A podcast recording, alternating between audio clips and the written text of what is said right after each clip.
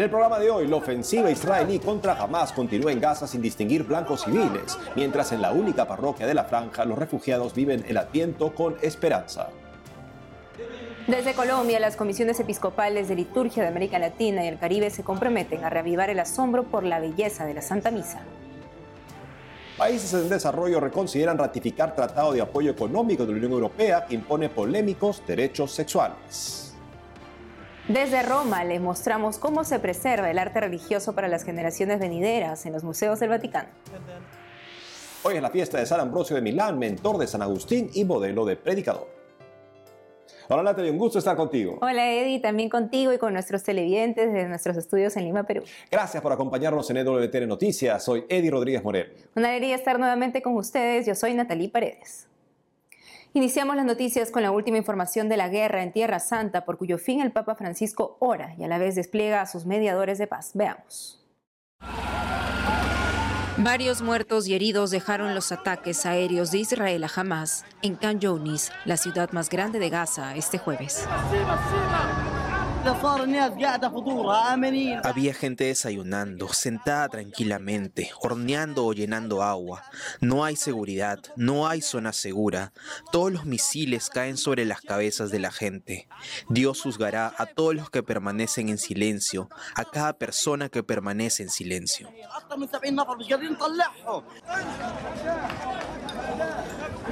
Los gazatíes intentan rescatar a los atrapados bajo los escombros.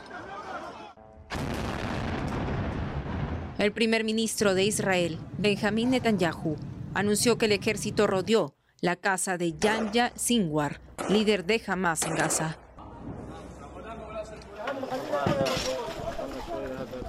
En Rafah, al sur de Gaza, donde se refugian cientos de gazatíes, los residentes limpian los escombros después de ataques el miércoles por la noche. Ni ahí están seguros. Fue un impacto directo. La gente caminaba por la calle. No hubo ningún aviso. No vimos nada excepto este ataque a nuestras casas sin previo aviso. Este jueves las autoridades egipcias abrieron el cruce fronterizo de Rafah. Solo extranjeros y con doble nacionalidad pueden salir de Gaza. Ante posibles epidemias, el gobierno de Israel aprobó un aumento mínimo de combustible que pueda ingresar a Gaza. Nos adherimos a nuestro principio rector de que la ayuda humanitaria debe llegar a los civiles que la necesitan y solo a los civiles que la necesitan. El Ministerio de Salud en Gaza dijo que el número de muertos en el territorio superó los 16.200, con más de 42.000 heridos. Tras las explosiones que golpean de nuevo la franja de Gaza, la única parroquia católica de la ciudad está en peligro. A pesar de esto, el párroco argentino Gabriel Romanelli dice que los feligreses viven en adviento a la espera de la salvación y confían que el Señor pondrá fin al conflicto. Cuenta que el Papa no deja de mostrar su cercanía a los cristianos llamando todos los días para ofrecer sus oraciones. Escuchemos al padre Romanelli, párroco de la Sagrada Familia en Gaza. Actualiza cuál es la situación de los cristianos ahí. Hola queridos hermanos, muy buenos días desde Jerusalén. Eh, no tenemos muchas noticias de la comunidad eh, católica eh, de la franja de Gaza. Las últimas noticias, como le decíamos, eran inquietantes porque están muy preocupados, los bombardeos están muy cercanos. de hecho, han sido dañados los paneles solares que habían logrado recuperar y poner en funcionamiento para tener un poco de energía, varios tanques de agua y muchas esquirlas han llegado incluso a la zona de la, de la parroquia, donde, como sabemos, hay unas 600 personas en este momento. Eh, sigamos rezando por, por, ellos, estamos en Adviento, eh, aquí hemos tenido momentos de lluvia, hoy mismo todavía se prevé que va a llover y en, esta, en este tiempo hay una oración muy hermosa con base escriturística, ¿no? que que implora del cielo justamente si rasgasen los cielos, si se abriesen esas nubes y lloviesen al, justo. Eh, nosotros pidamos que venga con nuestro Señor Jesucristo en este adviento la justicia y la paz para todos. Que Dios los bendiga. Y en Colombia, las comisiones episcopales de liturgia de América Latina y el Caribe se comprometen a reavivar entre los feligreses el amor a la Santa Misa. Sobre esto y más informa nuestra corresponsal Lida Lozada. Esta semana Colombia fue sede del encuentro de las comisiones episcopales de liturgia de América Latina y el Caribe. El tema fue la conmemoración de los 60 años de la Constitución con la que el Concilio Vaticano II inició la reforma y renovación de la Sagrada Liturgia. En el encuentro se destacó la importancia de reavivar el asombro por la belleza de la Santa Misa y la necesidad de una auténtica formación litúrgica en la región. Asimismo, la importancia de un arte de la celebración al servicio de la verdad del misterio pascual. Participó Monseñor Aurelio García, subsecretario del Dicasterio de Culto y Disciplina de los Sacramentos del Vaticano. El Consejo Episcopal Latinoamericano y del Caribe eh, ha convocado este encuentro de representantes de comisiones episcopales de liturgia para eh, no solo homenajear este gran acontecimiento, sino para retomar todo lo que nos está diciendo hoy esta constitución Sacrosanctum Concilium. Eh, a mí, a un servidor, le pidieron esta intervención, sobre todo con tres palabras clave: memoria, actualidad y desafíos de la renovación litúrgica a los 60 años de este documento conciliar. El padre Jairo Ramírez, director de liturgia de la Conferencia Episcopal de Colombia, anunció que este sábado 9 de diciembre la Iglesia en Colombia estrena un mini documental que aborda las reformas y desafíos que ha dejado en las últimas seis décadas la Constitución promulgada por el Papa Pablo VI. El documental va a tener fundamentalmente dos partes. En la primera, un sacerdote especializado en liturgia nos va a contextualizar la manera como se celebraba la liturgia antes de la reforma impulsada por el Vaticano II. Y después otro sacerdote nos va a contar cuáles fueron esas reformas concretas y cómo se materializó la celebración de la liturgia a partir de ese cambio. Es muy importante prestar atención al documental en cuanto a la reflexión teológica que se suscita a partir de la celebración litúrgica. Hay un contenido ahí clave que, que es la teología litúrgica, que nos ayuda como a penetrar en el misterio de la celebración, que es lo principal. Por otro lado, este sábado la parroquia Santo Domingo Sabio, al norte de Bogotá, acoge a representantes de diferentes eh, comunidades, eh, movimientos y asociaciones eh, marianas. En el encuentro analizarán estrategias para fortalecer la unidad de estos grupos desde la oración y también mejorar sus iniciativas en favor de la vida y la familia. Es importante estar unidos en estos tiempos trascendentales que estamos viviendo. Todo el pueblo mariano con un mismo objetivo, el triunfo del Inmaculado Corazón. Aprovechando la visita de la Antorcha de la Paz del canal María Visión, el canal mexicano, con su equipo de producción que está acompañando también la peregrinación de la imagen de Fátima que lleva por todo el país Misión Fátima Colombia, que va a volver a esta parroquia. Allí nos vamos a reunir para hablar de este trascendental tema. Y a propósito de la Virgen, a vísperas de la fiesta de la Inmaculada Concepción de la Virgen María, se realiza la tradicional Noche de Velitas esta noche en Colombia como bienvenida a la época de Navidad. Es una celebración muy arraigada en nuestro país, inspirada por la fe católica. Esta noche, familias y amigos se reúnen en sitios públicos y hogares para pedir un deseo por cada vela encendida con esperanza a la Virgen María. En Colombia, Lida Lozada, WTN Noticias. Por otro lado, este miércoles en Perú salió en libertad el expresidente Alberto Fujimori, condenado por violaciones a los derechos humanos. Al respecto, el cardenal Pedro Barreto, primer vicepresidente del episcopado peruano, en opinión personal, criticó la medida. Le contamos los detalles.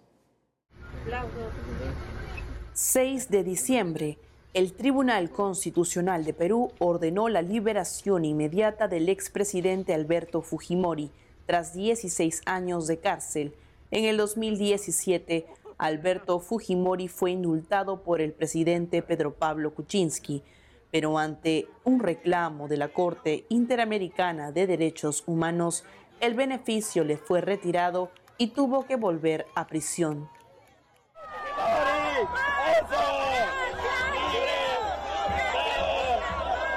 La tercera Este miércoles, el cardenal Pedro Barreto dijo en Radio Exitosa, es como una cachetada al país cuando hay una sentencia judicial se cumple hasta el último día.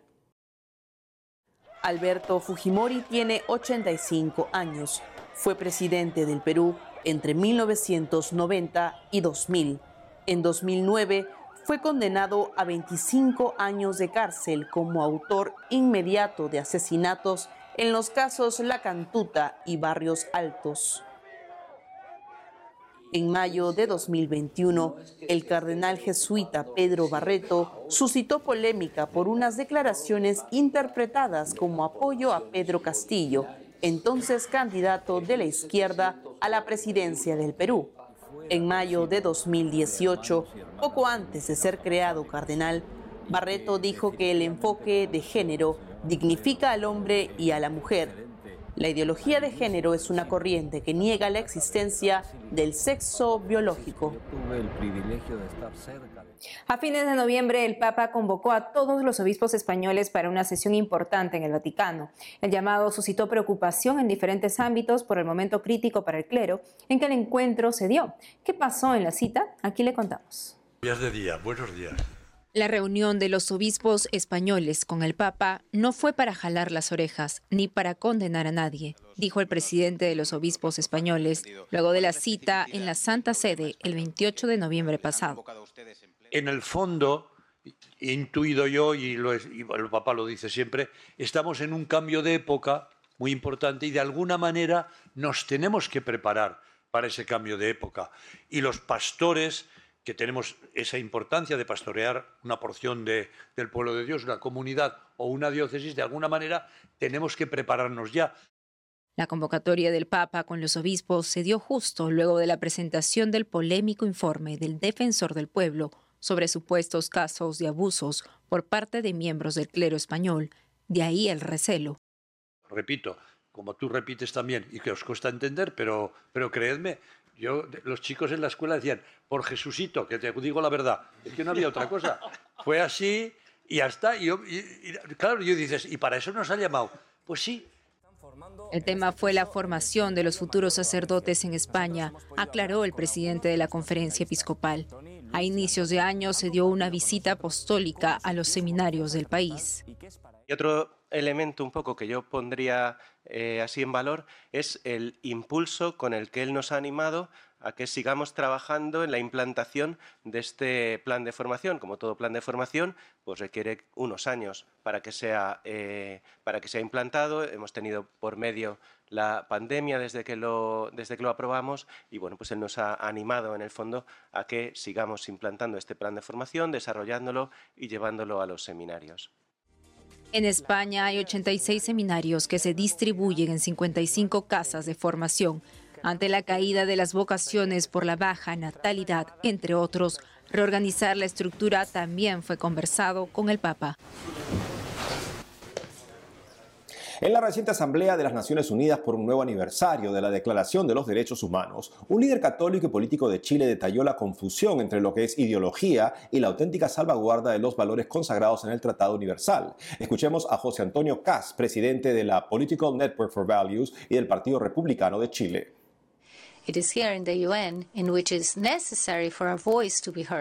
Es aquí en la ONU donde es necesario que nuestra voz sea escuchada por eso es importante que cada uno de ustedes hable cuando tenga oportunidad. Reivindicamos los principios básicos que inspiraron la Declaración Universal de los Derechos Humanos en 1948. Estos principios son atemporales y trascendentales. La Declaración Universal de los Derechos Humanos surgió después de dos guerras mundiales. Desgraciadamente, hoy vemos que ocurren cosas similares. La gente es perseguida, ridiculizada o cancelada si proclama que la vida está antes que la libertad, los que son libres en libertad y dignidad y derechos. Si decimos que somos libres en términos de igualdad, derechos y libertad, la gente intenta anularnos. Dicen que no tenemos razón ni conciencia, que solo se trata de una ideología. Así pues, nuestra misión en la ONU y en todas partes es una vez más, recuperar el sentido original de la Declaración de los Derechos Humanos. Es nuestro deber recordárselo a quienes lo han olvidado, a quienes tratan de ocultarlo. Hacemos una pausa y al volver. Países en desarrollo reconsideran ratificar Tratado de Apoyo Económico de la Unión Europea que impone polémicos derechos sexuales. Además, desde Roma le mostramos cómo se preserva el arte religioso para las generaciones venideras en los museos del Vaticano. Regresamos con más noticias con Enfoque Católico.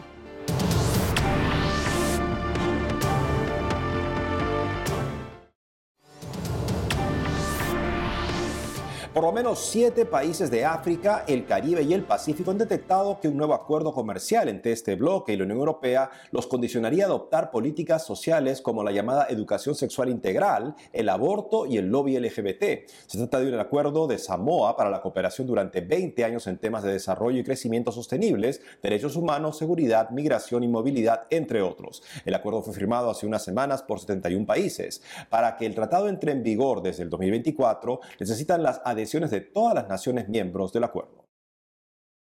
Y ahora nos vamos a Roma para mostrarles cómo se preserva el arte religioso para las generaciones venideras. A propósito del 40 aniversario de las mecenas o benefactores de los museos de la Santa Sede, el programa vaticano de EWTN nos ofrece esta exploración. Veamos.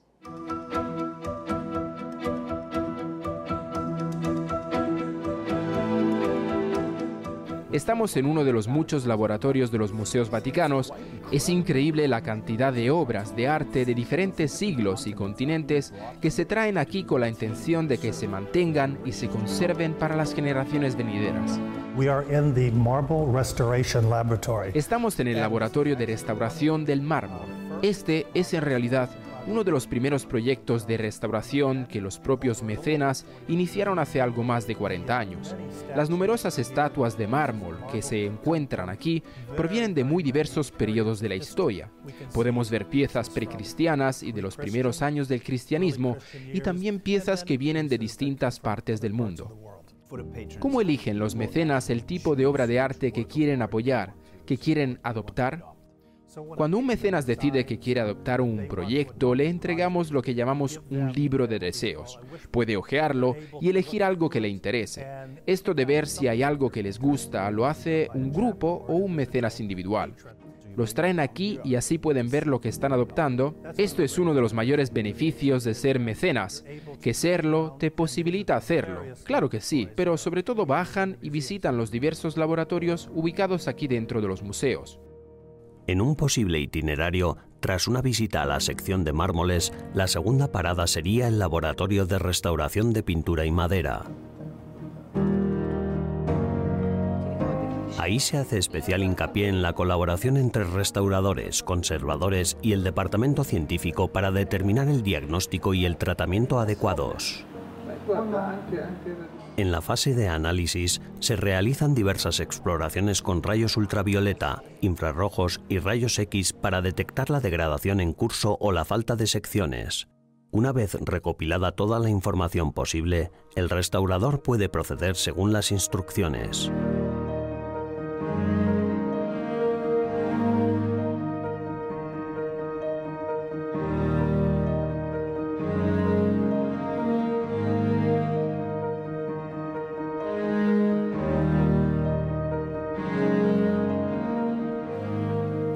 Laboratorio textil, los restauradores reparan artículos raros pertenecientes a figuras claves de la Iglesia. Este faldón de silla fue en su día para el caballo del Papa Clemente XIV, que fue pontífice romano de 1769 a 1774 se le puede ver montado en esa misma silla en un emblemático cuadro en el que aparece cabalgando sobre el lago Albano, cerca del Palacio Apostólico de Castel Gandolfo.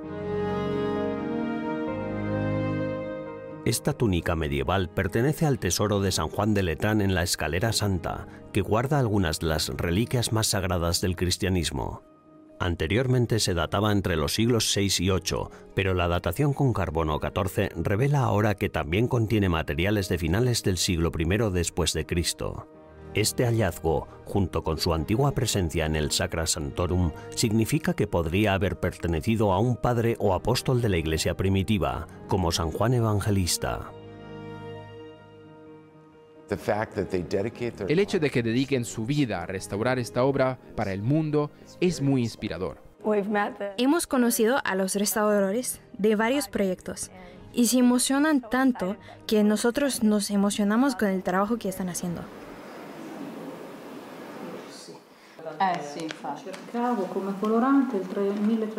En una parte del laboratorio de tapices conocida como la sala di tinture, se disponen a teñir hilos de lana para igualarlos a los existentes para un tapiz que realizó la escuela de Rafael. En su trabajo, primero consultan un recetario de colores y tintes de 1781 para determinar la mejor combinación.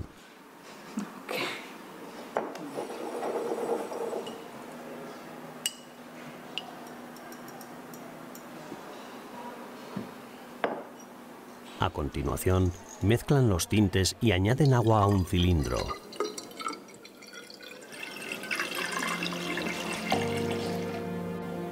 Después, añaden hilos lisos.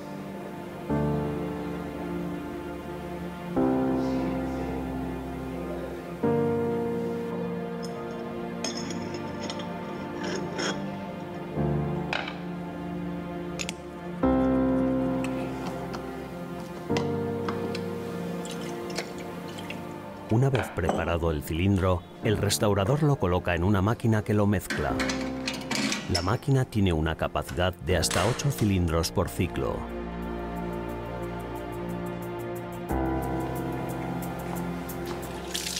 Al final, se retiran los hilos y se dejan secar.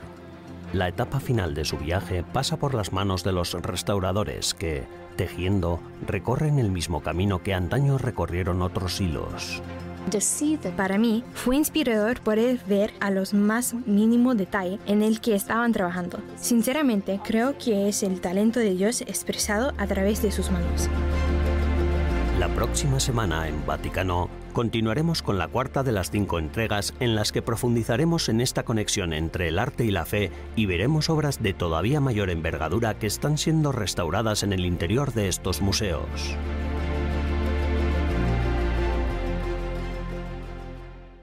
Hoy se celebra San Ambrosio de Milán, mentor de San Agustín y modelo de predicador. Para conocer los datos más importantes de este santo, escuchemos al padre Augusto Quispe, formador académico del Seminario Diocesano San Ambrosio de Puno, en la Sierra del Perú.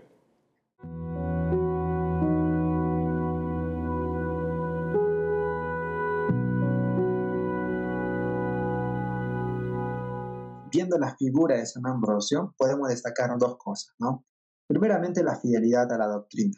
San Ambrosio fue un acérrimo defensor de la doctrina cristiana. Y por otro lado también, así como San Ambrosio tenía ese espíritu, ese ímpetu de convertir a los pecadores, también nosotros, ya sea en nuestro estado en que, Dios nos haya llamado, en la vida consagrada, como sacerdotes, como religiosos, como religiosas, eh, fue un pastor muy abierto a su pueblo. No solo se dedicaba a predicar, lo cual en ese momento era como actualmente tenemos las redes sociales. Cuando nosotros queremos entretenernos, vamos a las redes sociales. En ese tiempo, la cultura romana, este, cuando quería entretenerse, iban a ver a los oradores. Tanta era la fama de San Ambrosio en su oratoria que muchos iban a ver a San Ambrosio para escucharlo hablar, ¿bien? aun cuando no eran cristianos. Una muestra de esto es cómo por su predicación San Agustín se convirtió llegando a ser uno también de los grandes doctores de la iglesia. Habíamos dicho que San Ambrosio era muy abierto a su pueblo. ¿Qué significa esto? Que su, este, su, trabajo pastoral no solo era predicar, sino que cuando terminaba su predicación, terminaba la celebración de la Santa Misa, él dedicaba mucho tiempo a recibir a la gente. Es decir, muchas personas venían a hablar personalmente con él, y entre ellos está San Agustín. Hablaban como él, y San Agustín él mismo dice de que cuando hablaba con él sentía que estaba hablando con un padre. Entonces ahí se muestra cómo San Ambrosio este, tenía esa fuerza de, de, ánimo, también ese convencimiento para mover a las personas que habían cometido pecados y errores a que se arrepientan. Todos estos ejemplos muestran ese, ese espíritu de San Ambrosio, ese espíritu pastoral, ese corazón de pastor, para mover a su pueblo, ya sean emperadores o ya sea también la gente sencilla, para que se muevan hacia el arrepentimiento, para que se acerquen más a Dios.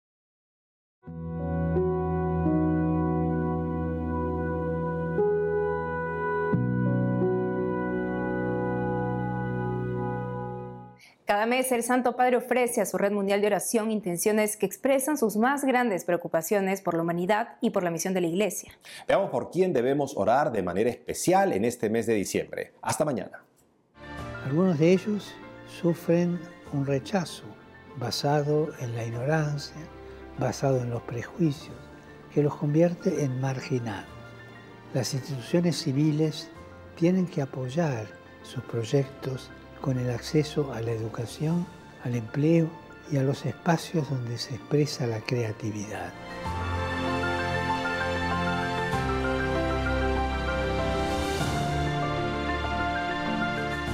Hace falta programas, iniciativas que favorezcan la inclusión.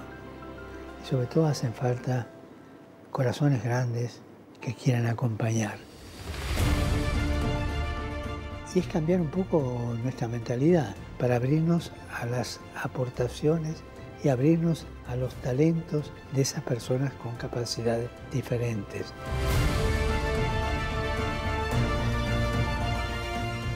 Tanto en la sociedad como dentro de la vida eclesial. Y así, crear una parroquia plenamente accesible no significa solo eliminar las barreras físicas, sino también asumir que hemos de dejar de hablar de ellos y pasar a hablar de nosotros. Oremos para que las personas con discapacidad estén en el centro de la atención de la sociedad y que las instituciones promuevan programas de inclusión que potencien su participación activa.